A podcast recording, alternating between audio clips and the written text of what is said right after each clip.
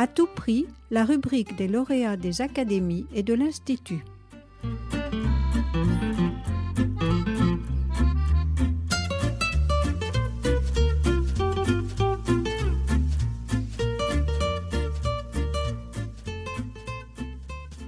Bonjour, je m'appelle Pauline Valade, je suis professeure agrégée et docteur en histoire moderne. J'ai travaillé au cours de ma thèse sur les réjouissances monarchiques et euh, j'en ai tiré un livre, Le goût de la joie, Réjouissances monarchiques, euh, à Paris au XVIIIe siècle, euh, qui vient de remporter la médaille d'argent du prix Eugène Collin. Au départ, au cours de mes études, euh, en master précisément, je voulais travailler l'histoire des émotions. Alors pourquoi la joie? Parce que la plupart du temps, les émotions euh, collectives qui y étaient étudiées, ce sont les émotions négatives, à savoir euh, la malhonnêteté ou plus facilement pour l'historien, les révoltes, l'émotion de la colère. Pourquoi est-ce que celles-ci sont davantage étudiées? Parce qu'elles laissent plus de traces dans les archives. Une révolte laisse des traces dans les archives judiciaires notamment. Mais ce n'était pas nécessairement le cas pour les émotions euh, plus joyeuses, en apparence plus spontanées. Et donc je me suis posé cette question, euh, qu'est-ce que c'était que se réjouir dans l'espace public, au-delà des fêtes religieuses, puisqu'il y avait beaucoup de travaux qui avaient été faits sur l'histoire religieuse. Et j'ai recoupé avec une, phrase de, Lucien Fèvre que j'avais lu justement quand j'ai commencé en master à à m'interroger sur cela. Il disait en 1941, euh, on a fait l'histoire de la colère, on a fait l'histoire de la tristesse, et pourquoi pas une histoire de la joie Et effectivement, c'est quelque chose qui a fait écho dans mes propres questionnements, et c'est pour ça que j'ai euh, travaillé sur euh, l'émotion collective et l'émotion publique de la joie au XVIIIe siècle. Si je devais prendre une métaphore, c'est un livre qui raconte une histoire de rencontre euh, verticale entre le pouvoir qui exige, pour plusieurs raisons, on pourra y revenir, des manifestations de joie qui sont strictement encadrées, du moins on les veut strictement encadrées, c'est pas toujours le cas. Donc une injonction à se réjouir et en même temps une rencontre avec cette population qui euh, est au rendez-vous ou pas pour se réjouir. Si elle est au rendez-vous comment fait-elle euh, Qu'a-t-elle le droit de faire, cette population? Et si elle n'est pas au rendez-vous, c'est ce qui arrive au XVIIIe siècle. Et c'est pour ça que le, le siècle est très intéressant et passionnant pour ça. C'est-à-dire que la population vient parfois pour désavouer, euh, pour critiquer. Et ce qui euh, me semble intéressant d'un point de vue de l'histoire euh, culturelle du politique de ce siècle-là, c'est que on va passer très progressivement d'une culture de l'approbation où on va apprendre, on va inculquer à la population les manières avec lesquelles elle a le droit de se réjouir, vers un droit de se réjouir un droit de se réjouir vers une raison, une valeur politique qu'on estime plus légitime d'obtenir une joie publique. Alors ce goût de la joie, euh, précisément, il est, euh, il est manifeste et personne dans Paris à l'époque ne peut ignorer qu'il se passe euh, ce genre de, réjouissance. Le jour des festivités, les Parisiens doivent illuminer leurs croisées, leurs fenêtres. Ils doivent fermer tout soupirail, rentrer les charrettes, rentrer les enseignes, balayer. bref, on a très peur des incendies. Ça peut commencer très très tôt dans la nuit, voire au tout petit matin. Par exemple, à 3 heures du matin, euh, les, cloches sonnent, on arrête de, dormir, de fait, parce que c'est infernal, et on a beaucoup de chroniqueurs qui l'expliquent, mais euh, beaucoup de papiers, beaucoup de d'imprimés vont circuler pour expliquer, alors de manière plus ou moins travestie, que c'est tout à fait normal, il faut arrêter de dormir euh, et il faut euh, très vite descendre en place publique et puis, euh, et puis acclamer, et puis attendre les fontaines de vin, et puis attendre le feu d'artifice. Bref, il faut tourner sa vie privée vers une joie collective pour le, souverain et sa famille. Donc il faut s'imaginer que l'espace privé, la vie privée, n'a plus son importance. C'est vraiment la vie publique du sujet de Louis XV et Louis XVI qui doit, qui doit prendre le dessus sur la place de l'hôtel de ville, c'est là que se dressait le fameux feu d'artifice. Alors le feu d'artifice au XVIIIe siècle n'a euh, rien à voir avec celui qu'on connaît actuellement, puisque euh, il s'agit d'un décor, un décor qui peut mesurer à peu près 12 mètres de haut. C'est un décor qui va être en bois et en carton et tout ce qui relève, je trouve, du génie euh, de, cette époque et de tous ces artisans qui travaillent autour des artificiers, c'est de dire on va utiliser le feu d'artifice, justement, qui est l'apothéose du spectacle, de ces réjouissances, on va l'utiliser comme, on dirait aujourd'hui, un outil de communication. On va utiliser les mêmes matériaux pour représenter ce que précisément on est en train de fêter.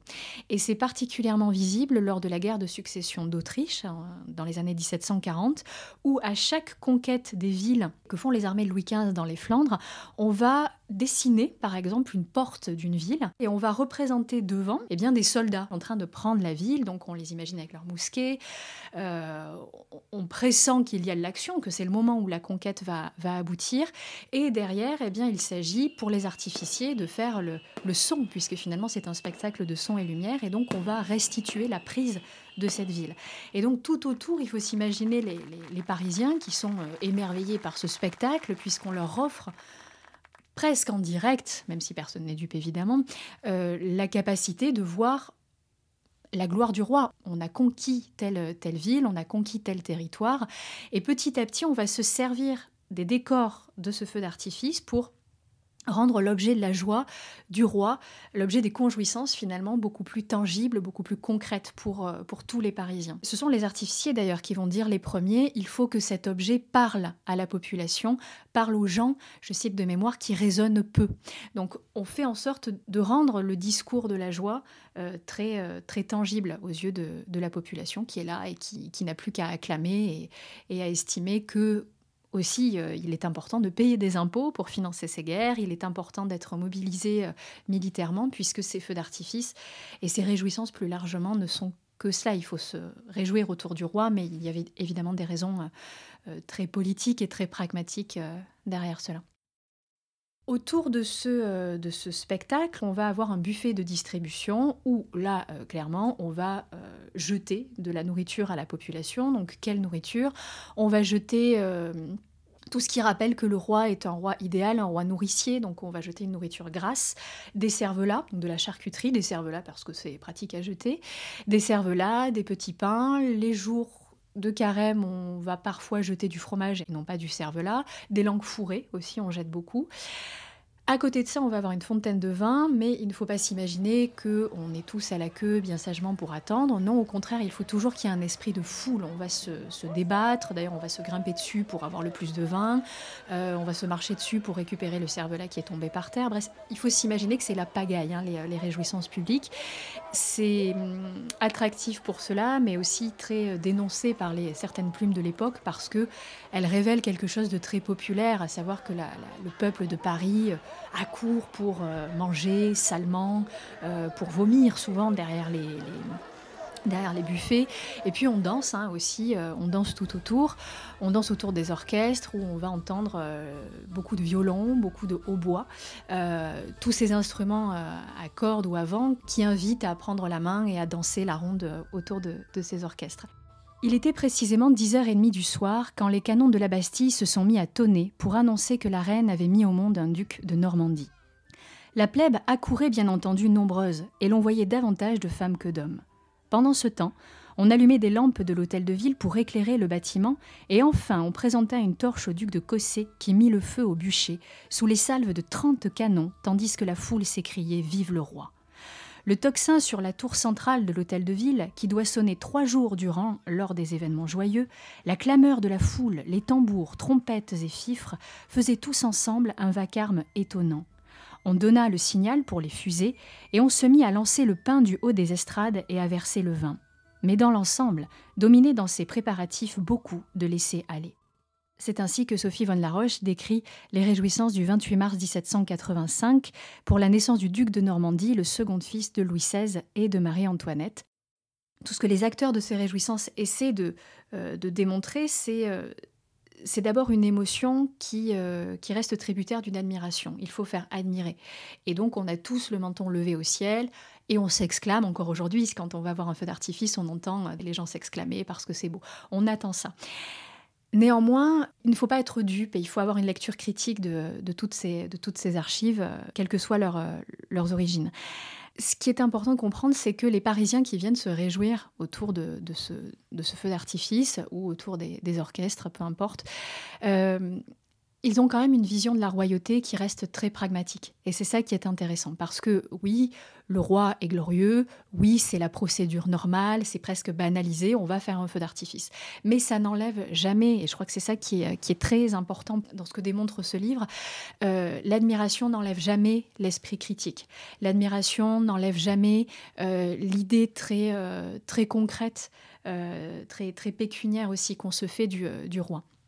Si je suis artisane au XVIIIe siècle dans les rues de Paris et que je me rends sur, sur la place de grève, je vais d'abord attendre que le roi, et ça on a beaucoup de sources qui le disent, baisse les impôts. Donc oui, il est peut-être glorieux, parfait, mais dans ma vie quotidienne, j'attends que le roi euh, trace un chemin pour être toujours plus proche de ces sujets les, plus humbles. Donc on attend à ce que le roi baisse les impôts, on attend aussi à ce que pendant cette courte parenthèse, le roi montre qu'il est généreux. Donc on attend par exemple lorsqu'il jette de l'argent, j'en ai pas parlé, mais ça participe à la cohue euh, joyeuse, on jette de l'argent.